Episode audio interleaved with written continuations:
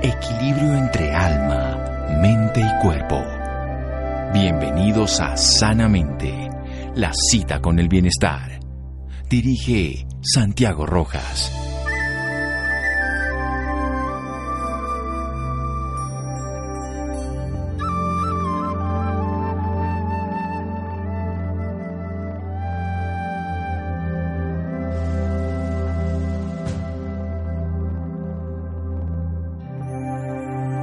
Tu infancia contigo, nunca envejecerás. Tom Stoppard. Buenas noches, estamos en Sanamente de Caracol Radio, su programa de salud Qué maravilla seguir siendo niño toda la vida, eso sería una delicia. El problema es que nos llenamos de una cantidad de cosas por fuera, de responsabilidades y de irresponsabilidades que nos dejan por fuera perdido un niño el que siempre seremos. Sin embargo, cuando somos adultos tampoco sabemos relacionarnos con el otro niño, ese niño que puede ser nuestro hijo, nuestro alumno, nuestro sobrino, nuestro hermano menor. Y hay un libro, el libro de las emociones para niñas y niños, que me ha llegado y que me parece muy interesante hablar con su autora. El libro de las emociones para niños niños. Es un libro para los más pequeños, por supuesto, pero realmente para mí también es para uno, padre, madre, educador, incluso los médicos, para que la inteligencia emocional que existe en los niños y en los adultos, que no la perdamos y nos podamos comunicar, conocernos y relacionarnos. Es un libro que está ilustrado, bellamente ilustrado. Es un texto de la autora que vamos a entrevistar en este momento, que ella estudió filosofía y letras, pero su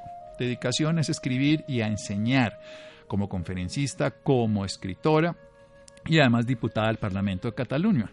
Maravilloso este libro, muy bellamente ilustrado y yo quiero hablar con la autora como, como me pasaría si empezara a hablar desde mi niño interior, porque ella le cuenta historias en cada una de estas pequeñas facetas, le va contando a los niños de cómo relacionarse, por ejemplo, con la empatía, con expresar las emociones, cómo resolver los problemas, cómo las mentiras no lo resuelven, cuando que encontré un perrito perdido en la calle y no era cierto.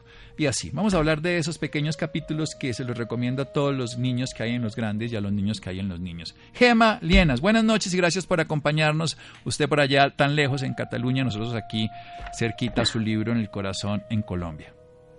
Buenas noches, muchísimas gracias por invitarme al programa. Bueno, ¿cómo hacemos para reconocer las propias emociones? Recuerde que le está hablando mi niño. bueno, tal vez como lo hace en el cuento de Un espejo en el corazón. De Pablito. Ese, exacto, ese, ese cuento en el que un niño uh, tiene un problema de salud eh, y, y, luego acaba descubriendo, gracias a la intervención de la Damenta, que es un personaje que sale en todos estos sí. cuentos, en los 28 cuentos del libro, y es un personaje que no um, saca su varita mágica y transforma la realidad, sino que ayuda a pensar, ayuda a encontrar soluciones, ayuda a tener criterio.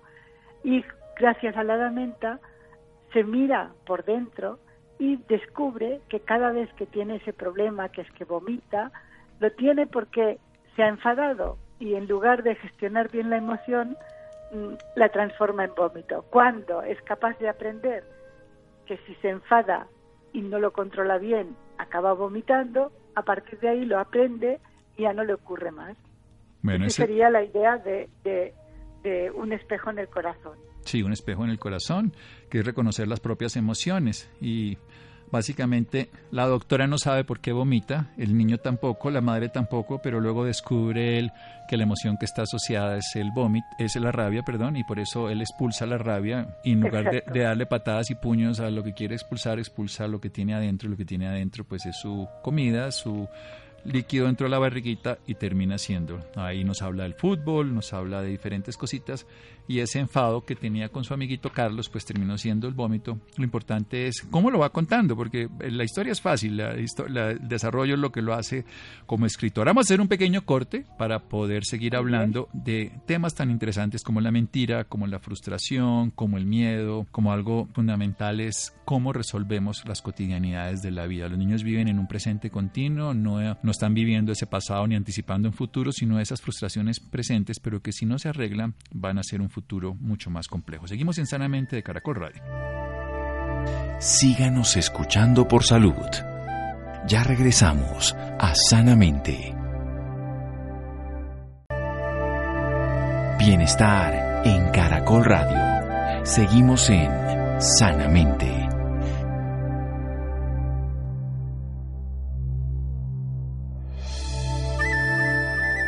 Seguimos en Sanamente de Caracol Radio. Gema Lienas, ella estudió filosofía y letras, sin embargo es más directamente escritora y también desde el 2015 diputada al Parlamento de Cataluña. Ha publicado más de 90 títulos, incluidos novelas para adultos y para jóvenes, entre las cuales destaca la serie El diario de Carlota y varios libros para niños. Ha obtenido diversos premios literarios y ha sido traducido a más de 10 idiomas. Tenemos el gusto de tenerla hoy en los micrófonos de Sanamente hablando sobre su obra El libro de las emociones para niñas y niños. Muy bello, me lo leí, me gustó y lo recomiendo como médico. ¿Para quién? Para los niños que tenemos adentro, porque se divierte uno viendo sus propias dificultades. Pero también para que podamos acompañar a esos pequeñines que están en esas dificultades, porque lo podemos leer con ellos. De hecho, son historias donde el protagonista siempre es un niño y quien le ayuda a que el niño entienda, comprenda, vivencie desde el lugar, desde su condición de niño, la dificultad. Y por supuesto, como padres podemos acompañarlo en ese proceso. Hablemos un poquito de la frustración que es tan común, que ocurre en los niños, por supuesto, y que nosotros como adultos, si no la gestionamos bien desde niños, con la creatividad que ellos tienen de adultos,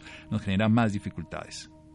Sí, efectivamente. Eh, la frustración, bueno, como un poco todos los mm, todos los temas que se tocan en el libro, yo creo que es importante saber gestionar la frustración y saber tener resistencia a la frustración, que además creo que es un problema ah, que se da cada vez de forma más ah, más clara en nuestra sociedad, porque la gente está acostumbrada a tenerlo todo muy rápido y enseguida y entonces la gente tiene poca ah, resistencia a la frustración. Y la idea de este cuento era precisamente enseñar a que es mejor aprender a esperar que no querer todo, que todo sea de manera inmediata. Esa era la idea del cuento. Sí, recibe su cómic al final Nieves, pero tiene que pasar por el proceso de aprender a adaptarse y esperar, y en cierta forma a ganárselo. Pero el siguiente cuento es No me ganarás. Esta vez tiene una ah, connotación que es muy bella. Este, este, es el cuento que más me gustó del libro, eh, porque es el cuento que a todos nos pasó y que nos sigue pasando de adulto, pero no lo reconocemos. Nuestro querido y amigo miedo. Yo siempre hablo muy bien del miedo porque es un compañero que nunca nos abandona.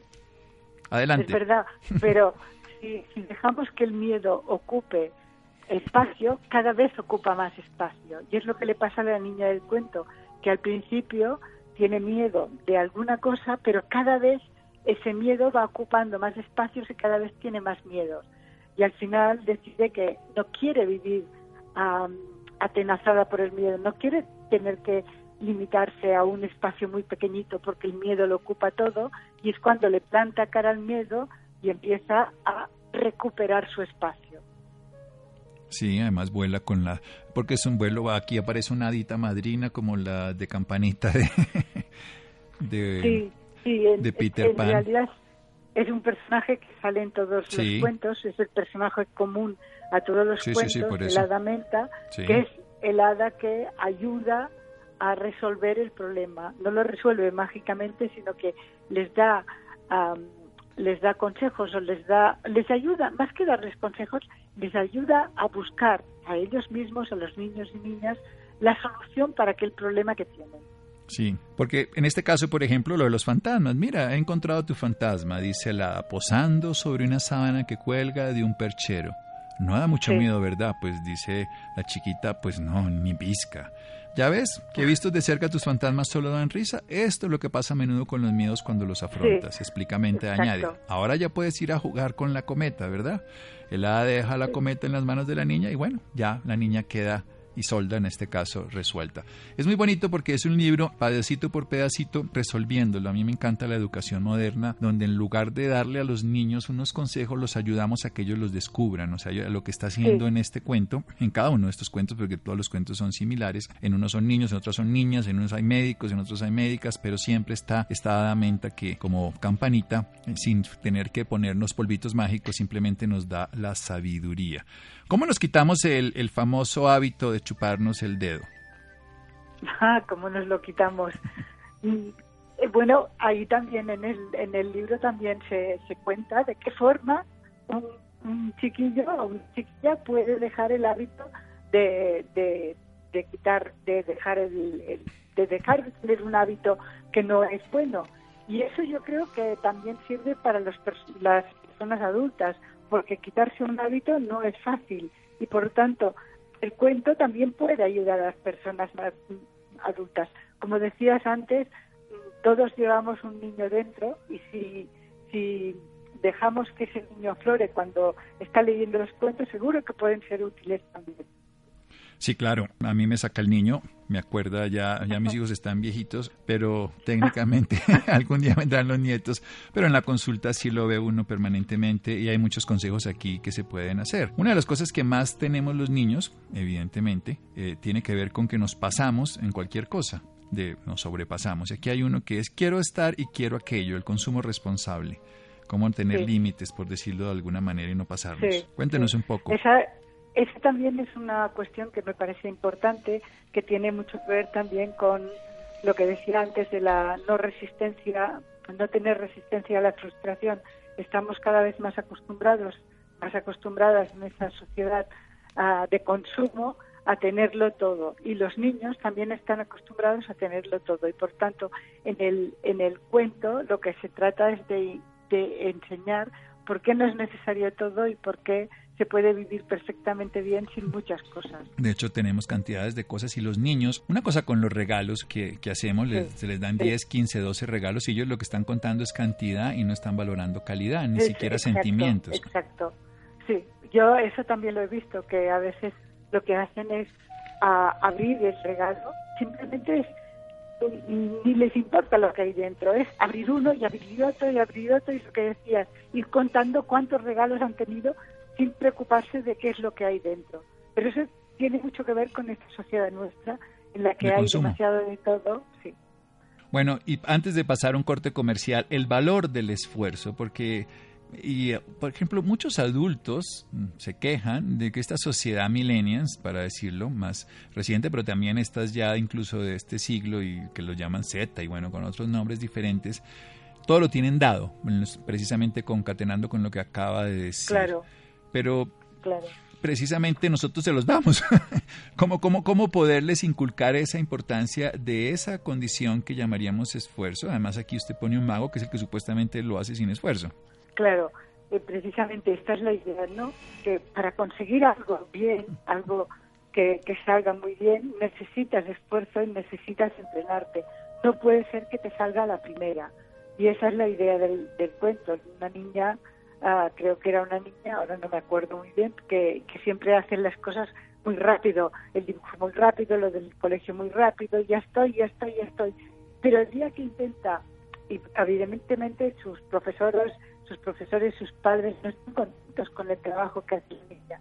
Y un día se da cuenta de que para poder hacer el truco que hace el mago, ella tiene que entrenar mucho y entrenar duro. Y entonces es cuando entiende el valor del esfuerzo.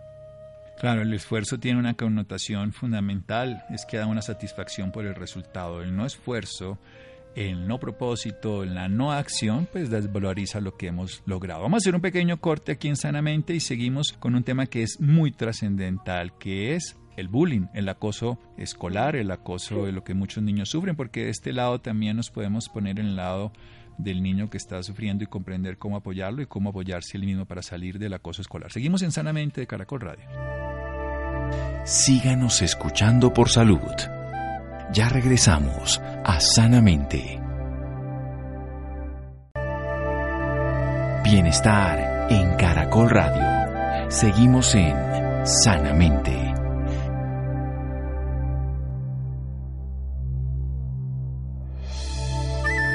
Seguimos en Sanamente de Caracol Radio. Nuestra invitada de hoy, una escritora prolífica, ha, ha, publicado más de 90 títulos entre novelas para adultos y para jóvenes. Y esta es la obra que tenemos hoy en nuestras manos que me llamó la atención, muy bellamente ilustrada. Siegfried Martínez es la persona que le ilustra, no he dicho el nombre. Y nuestra invitada y autora es Gema Lienas. Ella está en Cataluña, en Barcelona, y nos está hablando sobre su reciente obra, una de sus tantas obras, el libro de las emociones para niñas y niños. Es un libro que nos ayuda a los adultos a comprender una forma común de que tienen todos los niños de resolver sus dificultades para comprender a nosotros y para acompañarlos a ellos en la lectura para que ellos puedan acceder a su sabiduría maravillosa que tienen en el interior, a su creatividad de cada instante y a transformar esa dificultad en aprendizaje y por supuesto incorporarlo para su desarrollo en las etapas futuras. ¿Cómo evitamos eso que sería el acoso escolar? ¿Cómo es esa recomendación en su obra?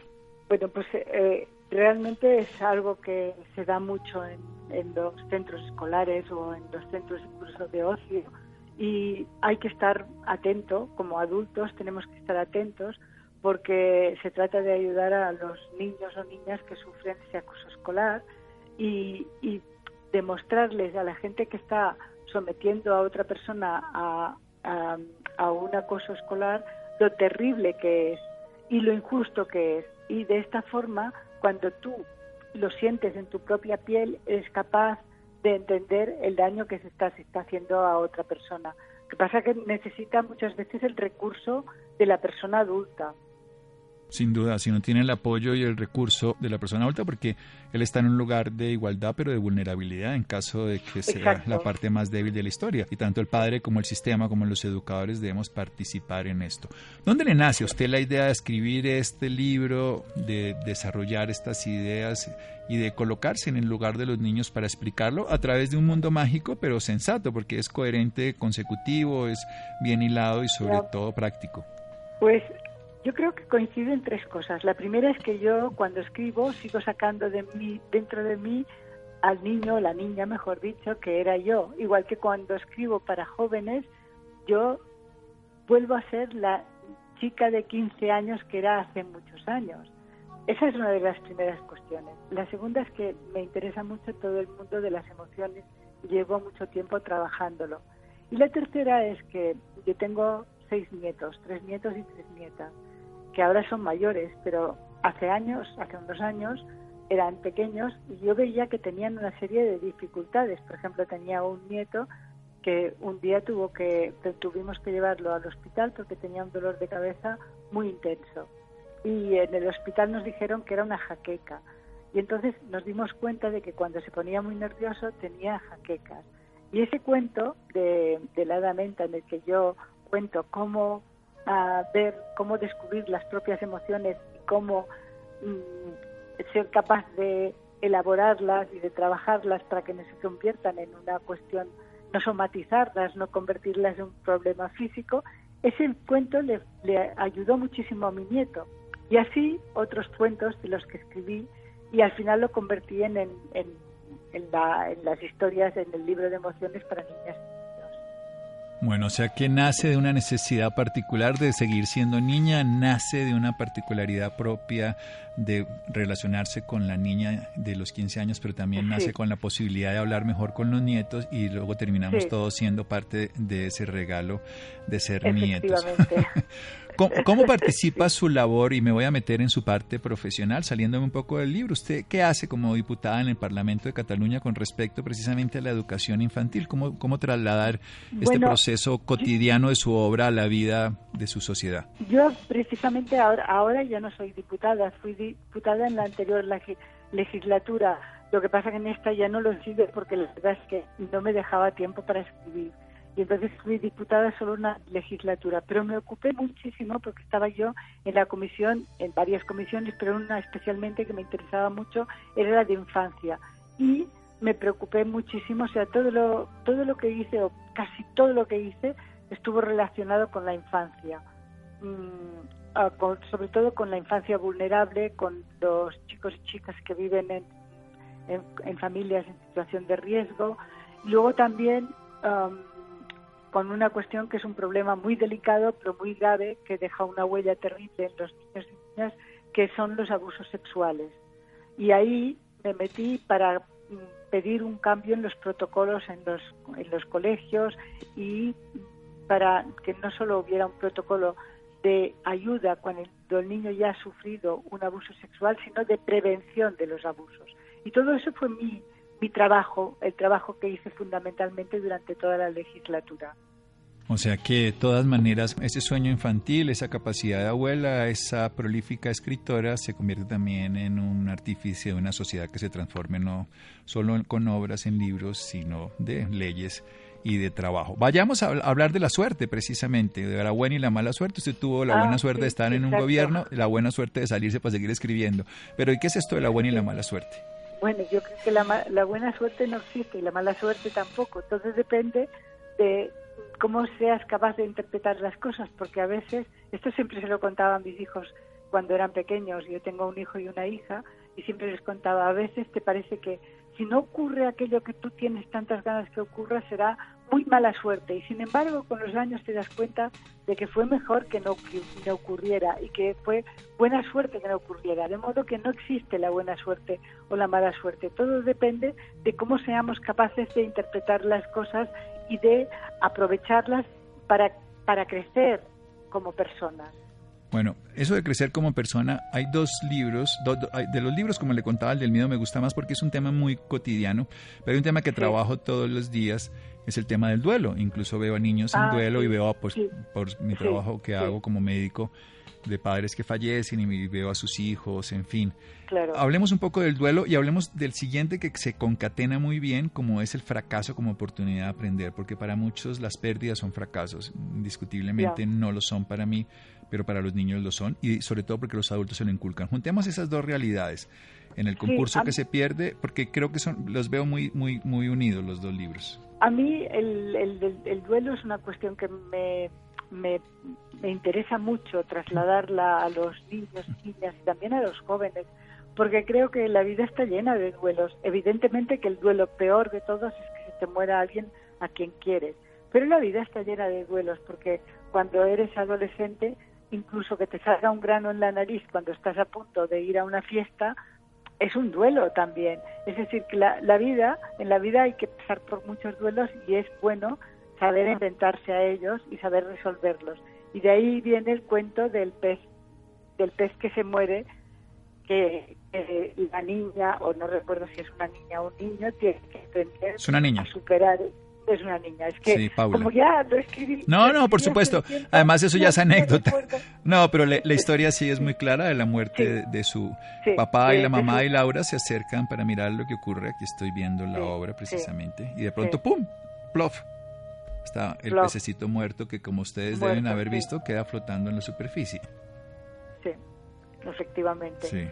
Pero ya digo, es que la vida está hecha de, de muchos duelos y hay que aprender a, evidentemente ¿eh? el duelo peor es que se te muera alguien que quieres mucho, a quien quieres mucho, pero la vida está llena de duelos y por lo tanto yo creo que es importante saber uh, pasar los duelos.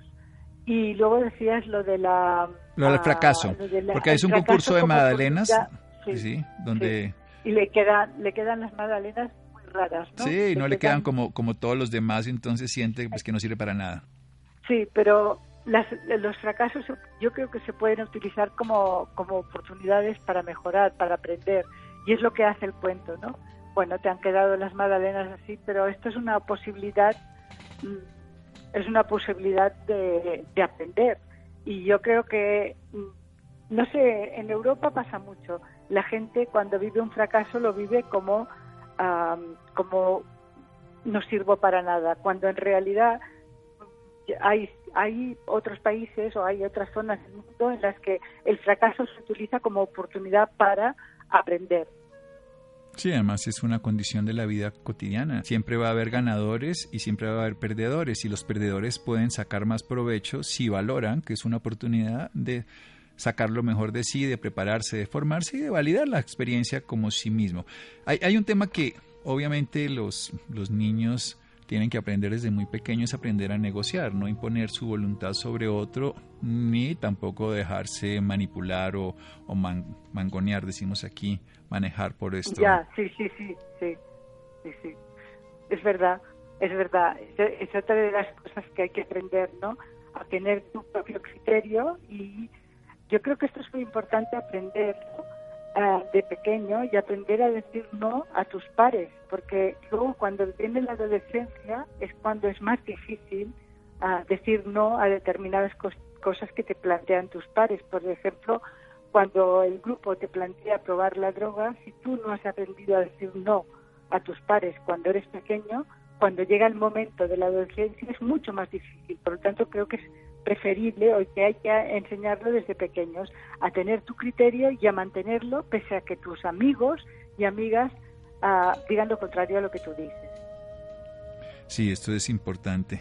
Esa es la capacidad de negociar, que además en la vida al final, los niños son buenos para negociar con los padres porque obtienen todo a través de la pataleta, pero la sociedad no se comporta como los papás y no son tan manipulables.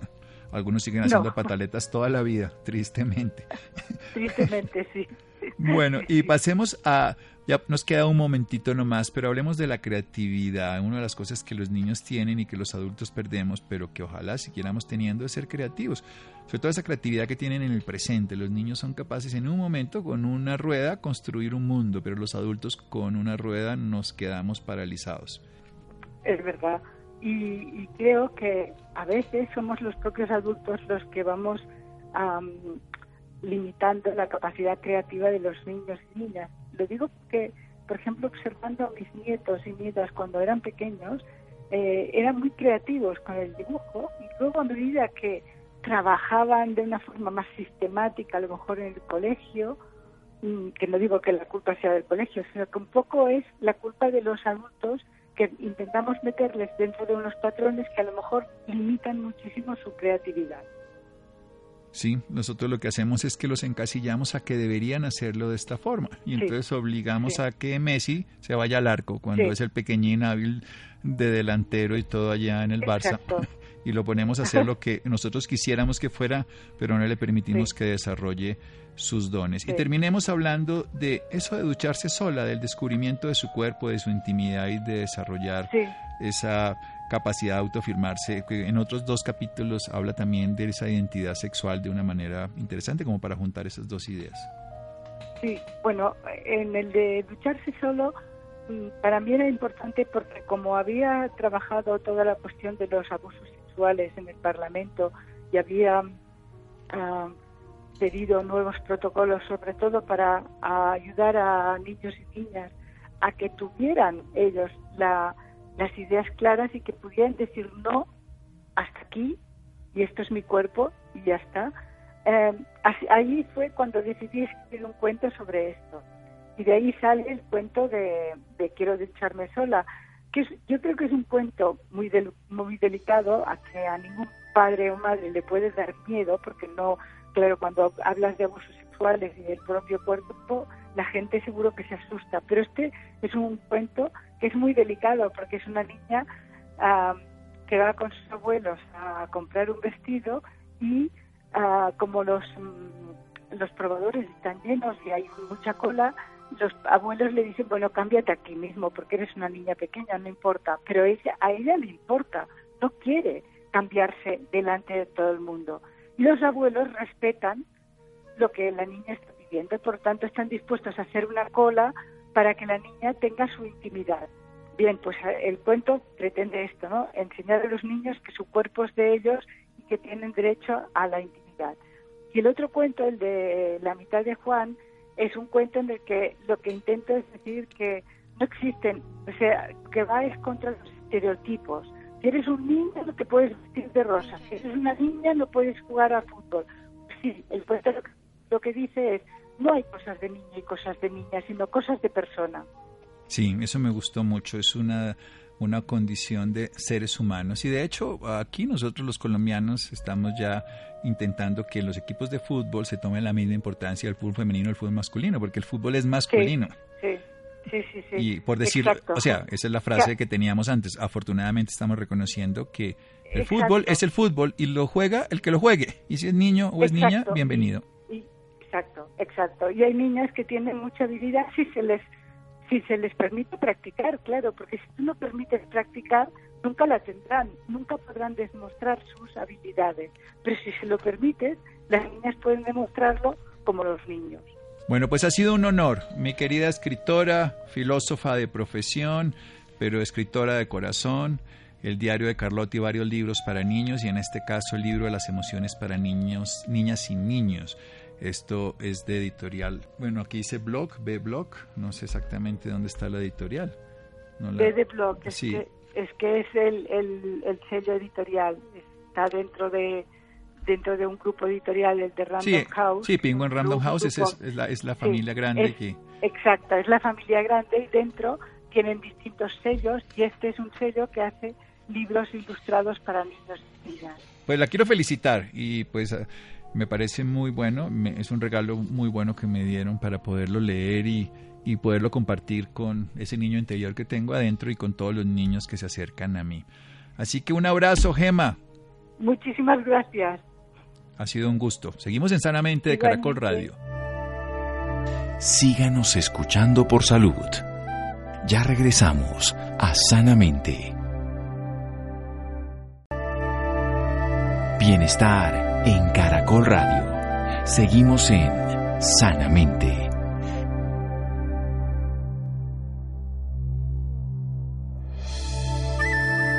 Seguimos en Sanamente de Caracol Radio, el libro de las emociones para niñas y niños, los cuentos de la Damenta, escrito por Gemma Lienas y ilustrado por Sigrid Martínez. Fue nuestra obra anterior de B de Block, es la editorial. Bien, precisamente hablando de niños, cómo reducir los riesgos de miopía en su hijo. En el mundo, los casos de miopía de niños en edad escolar se siguen incrementando, Colombia no es la excepción. Ah, vamos a hablar de cinco consejos para cuidar la visión de los niños pequeños. Además, siempre que los podamos acompañar en este proceso de niños, podemos evitar unos daños como la miopía, que es la pérdida ya de la visión por no uso de un ojito.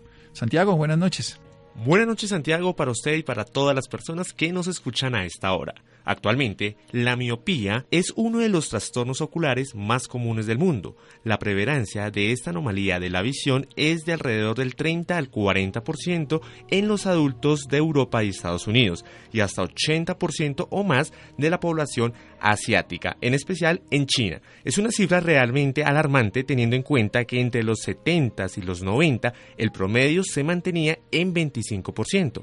En el caso de Colombia, analizar cómo está la salud visual es complicado, pues no existen estudios con alcance nacional. Sin embargo, las cifras de población atendida y las observaciones de los especialistas dan cuenta de una situación similar al panorama global. Para hablarnos más sobre el tema, esta noche nos acompaña el doctor Paulo Gordillo, profesional en optometría con diplomado en farmacología y clínica ocular, especialización en administración y gerencia en salud.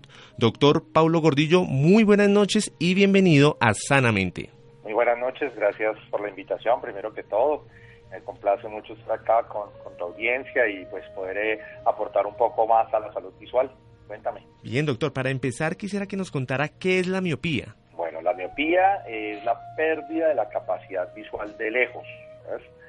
Generalmente esto se presenta por tres factores, un factor anatómico, un factor hereditario y unos factores eh, fisiológicos o de hábitos visuales también.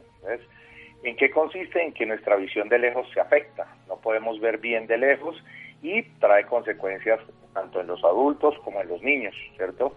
No podemos ver cuando se toma transporte en la calle, ver el transporte se complica, ver una película, no alcanzamos de pronto a ver los, los, eh, los anuncios, los letreros, y en los niños es algo complicado, puesto que el tema de aprendizaje de ellos, el 90% de su, de su aprendizaje es a través de, de, su, de su visión. Y cuando ellos no ven bien, pues empieza a complicarse un poco esta situación. Perfecto, doctor. ¿Qué causa esta enfermedad? Esta enfermedad tiene varios factores. Como te comentaba inicialmente, un factor hereditario, en el cual el, eh, la genética del ser humano eh, hace que los medios eh, que están dentro del ojo produzcan una desviación de, de los rayos de luz haciendo que focalicen antes de llegar a la retina. Y esto hace que precisamente no tengamos una buena imagen, que la imagen que percibimos sea borrosa. Tenemos otro factor que es el, factor anatómico. Eh, esto se ve más que todo en, Europa por el factor anatómico. Su globo ocular es demasiado grande, entonces la luz ingresa a su ojo y tampoco focaliza eh, como debe ser en la retina y el otro que es ya un desarrollo del medio ambiente en el cual nos encontramos hoy por hoy, que es el manejo de los dispositivos digitales, eh, de estar siempre como en espacios reducidos, que produce que nuestro ojo se empiece a, a volver miope, que cuando tengamos la necesidad de utilizarlo para enfocar eh, objetos lejanos o para ver a lo lejos, no, no podamos tener una imagen clara. Perfecto. ¿Nos podría entonces, doctor, ampliar un poco más qué síntomas nos ponen en alerta de tener esta enfermedad? Bueno, los principales, síntomas que nosotros podemos identificar es primero que todo nuestra visión borrosa de lejos, ¿cierto? Cuando nosotros vamos conduciendo no podemos distinguir la placa de los carros que van adelante, hay que ponernos eh, muy atentos. El rendimiento escolar en los niños es supremamente importante que lo estemos evaluando y mirando porque muchas veces se cree que es porque el niño tiene un coeficiente intelectual afectado, bajo, y no, realmente es porque si él no ve el tablero o la explicación, eh, pues va a estar algo complicado su, su, aprendizaje. ¿cierto? Uno de los principales síntomas es entrecerrar los ojos. Tratan como entrecerrar los ojos para poder aclarar la imagen, ese es uno de los síntomas. Ese también nos trae dolor frontal cuando tenemos ese dolor en la frente, ojos rojos y lagrimeo. Son los principales síntomas de, que estamos padeciendo eh, miopía. Perfecto, doctor. ¿Se puede prevenir esta enfermedad? Eh, se puede tratar, se puede tratar. Como te digo, hay un factor genético. Cuando es genético, pues eh, lo podemos tratar. Ya hay un factor anatómico que tampoco. Pero lo que sí podemos prevenir son los hábitos de salud visual que también pues se prevé que vamos a tener una pandemia de miopía debido a que hoy por hoy nos encontramos enfocando siempre en visión próxima, los celulares, el iPad, el computador. Entonces sí se pueden prevenir. Eh, la, uno de los principales donde podemos debemos empezar esta prevención es en los niños, ¿cierto? Los niños es aconsejable que los niños hoy por hoy vemos que todos los padres entregan a sus hijos el celular y el uso de ese celular es excesivo. Esto nos va a conllevar al desarrollo de la miopía. Entonces es, importante que un niño no pase, menor de 14 años, no pase más de una hora frente al, al, al celular, ¿cierto? Al celular, al computador, por ese lado la televisión. La televisión es prudente que la veamos a una distancia de más o menos tres metros, es una distancia suficiente. Que tengamos actividades al aire libre. Las actividades al aire libre, aparte de que van a ayudar en nuestro desarrollo visual, de que van a ayudar en los procesos eh, de nutrición oculares, pues también nos van a ayudar en otro tema para que podamos desarrollar eh, la motricidad y un montón de cosas en los niños, que es básicamente donde tenemos que enfocarnos. ¿Cuál es la edad donde se desarrolla este tipo de enfermedad? Eh, los defectos visuales se desarrollan prácticamente desde los 15 días de nacidos, ¿cierto? Eh, hay que empezar a revisarnos una vez al año, hay que visitar al optómetra para que podamos tener una evaluación y saber cómo está el estado visual. Eh, los niños pueden ser evaluados inmediatamente después de su nacimiento y de ahí en adelante es recomendable que a los niños menores de 7 años los evaluemos por lo menos cada seis meses. Todo lo que podamos hacer para corregir antes de que el niño llegue a los siete años tiene un muy buen pronóstico.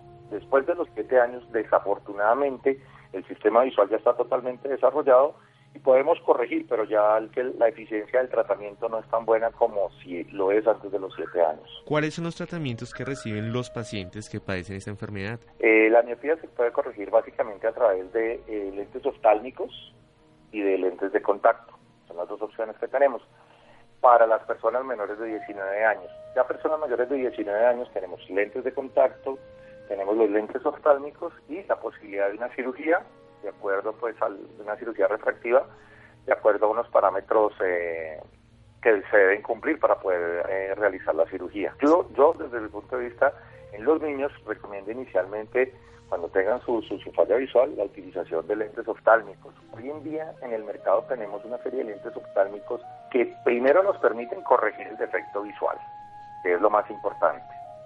Y segundo, nos proveen una protección, nos proveen protección a la luz azul, que es la que emanan los dispositivos digitales, y a la radiación UV, que pues como todos sabemos es la que emana el sol, que nos produce cataratas, terigios, pingüéculas. Entonces, aparte de que estamos viendo bien, podemos protegernos. Perfecto, doctor. ¿Esta patología se da más entre hombres o mujeres?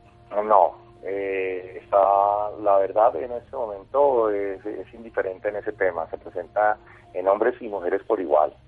Esto es lo que te digo. Hay un factor anatómico y un factor genético, pero hoy por hoy lo que más nos afecta, lo que más está desarrollando esta miopía son nuestros hábitos visuales. Es lo que más nos, lo que más nos pega.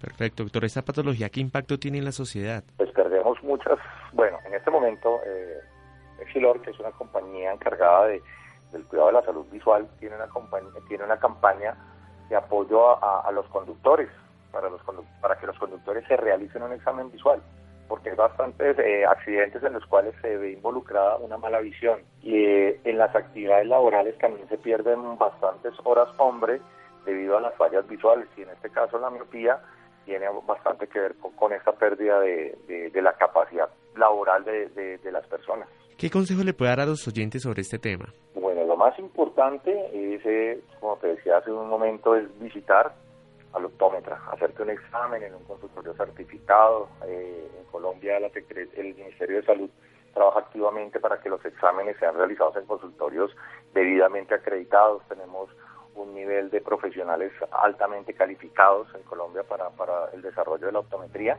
Entonces, lo primero es hacernos un examen. Eh, ya con el examen nosotros tenemos un diagnóstico y a partir de este diagnóstico, pues ya utilizar, eh, de, de ser necesario, utilizar la corrección indicada por el profesional. Y para eso también en Colombia tenemos bastantes alternativas en lentes oftálmicos muy buenas. Tenemos eh, los lentes eh, Transitions, que son unos lentes que nos permiten protegernos de la radiación UV. En ciudades como Bogotá, Manizales y Tunja, la radiación UV es bastante alta, es donde hay una incidencia, hay una mayor incidencia de cataratas. Entonces, contamos con estos lentes que aparte que nos corrigen, como te comentaba hace un momento, nos van a proteger de esa, de esa radiación UV, previniendo la aparición de cataratas eh, de manera prematura. También quería comentarte que eh, tenemos la oportunidad también en la alimentación, cuidar eh, muy bien nuestros hábitos alimenticios, consumir frutas, carne, pescado, que contienen agentes que nos ayudan a tener una mejor salud visual. Perfecto. Los oyentes que se encuentren interesados en este tema, ¿dónde lo pueden encontrar? Hay bastantes ópticas certificadas con profesionales, se pueden acercar a la Federación Colombiana de Optometría, el Colegio Optométrico, y allí eh, pueden encontrar más información en la página, pueden ingresar a nuestras páginas eh, www.exilorpro.com.co y allí pueden encontrar información acerca de la protección que tenemos en lentes oftálmicos y pueden dirigirlos a profesionales que sabemos que están certificados y que se pueden encontrar cerca a, su sitio de trabajo o a, donde su sitio de vivienda. Doctor Paulo Gordillo, gracias por esta información y por acompañarnos esta noche en Sanamente. Bueno, gracias Santiago, a Jonathan, a Laura, a Camila, a Ricardo Bedoya y a Steve Rodríguez. Quédese con la voz en el camino con Ley Martin. Caracol piensa en ti. Buenas noches.